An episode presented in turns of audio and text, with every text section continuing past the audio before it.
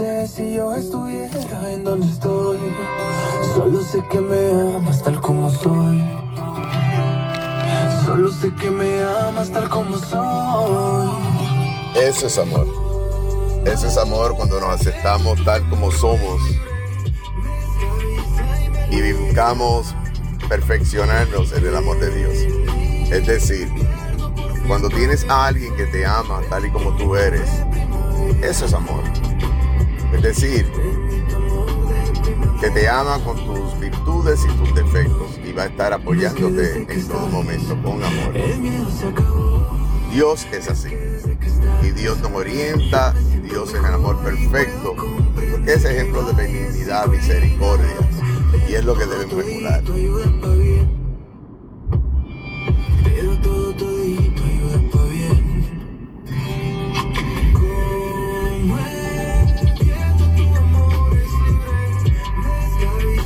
Así que te exhorto a que busques en la palabra el significado del amor. Es benigno, tolerante, todo lo perdona, ¿verdad? Y que lo pongamos en práctica. A veces el conocimiento se puede quedar en conocimiento. Y esto aplica para todo. Yo lo digo en mis salones de clases.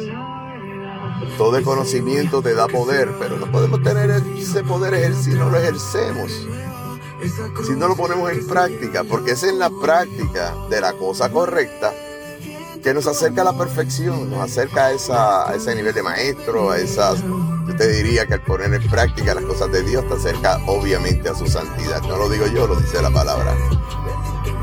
Así que la invitación está puesta sobre la mesa en el día de hoy a mirar, mírate en el espejo. ¿Quieres mirar la creación? Mírate en el espejo. Porque lo que está fuera de ti, por supuesto, es creación. Pero todo comenzó contigo.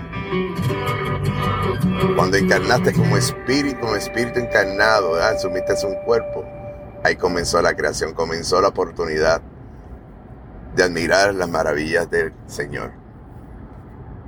Y luego que te mires así, da gracias al Padre por esa bendición.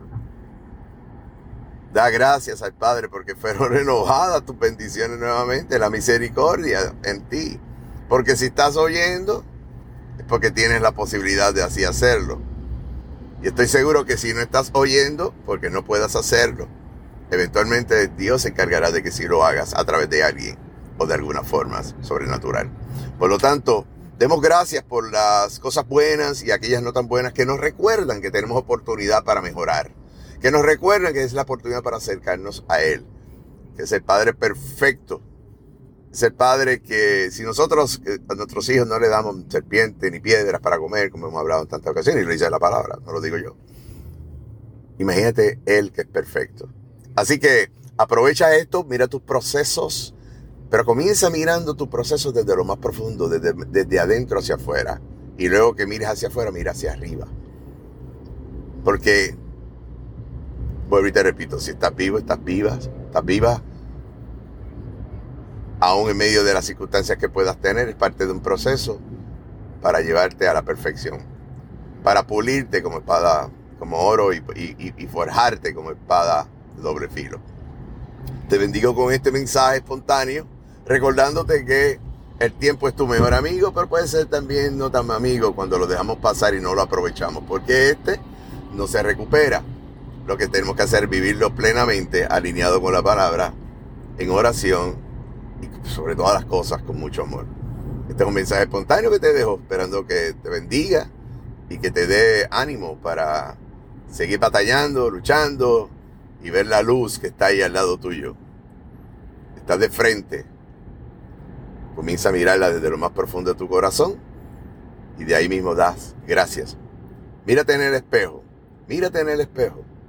Mírate en el espejo, detente. Estoy diciendo que para peinarte, maquillarte, ver el caso de las damas. No.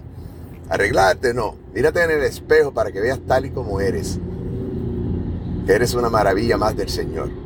Mírate en el espejo para que veas el activo. Y el activo es algo con valor cuyo valor lo sacrificamos con la expectativa de tener un beneficio, una ganancia. Mírate en el espejo y comienza a invertir en ti amándote, perdonándote, buscando de Dios y dando gracias sobre todas las cosas. Este es un mensaje nuevamente espontáneo que lo hago con mucho amor, esperando de que cale en ti y que lo pongas en práctica. Ámate, perdónate y busca de Dios. Hasta la próxima. Chao.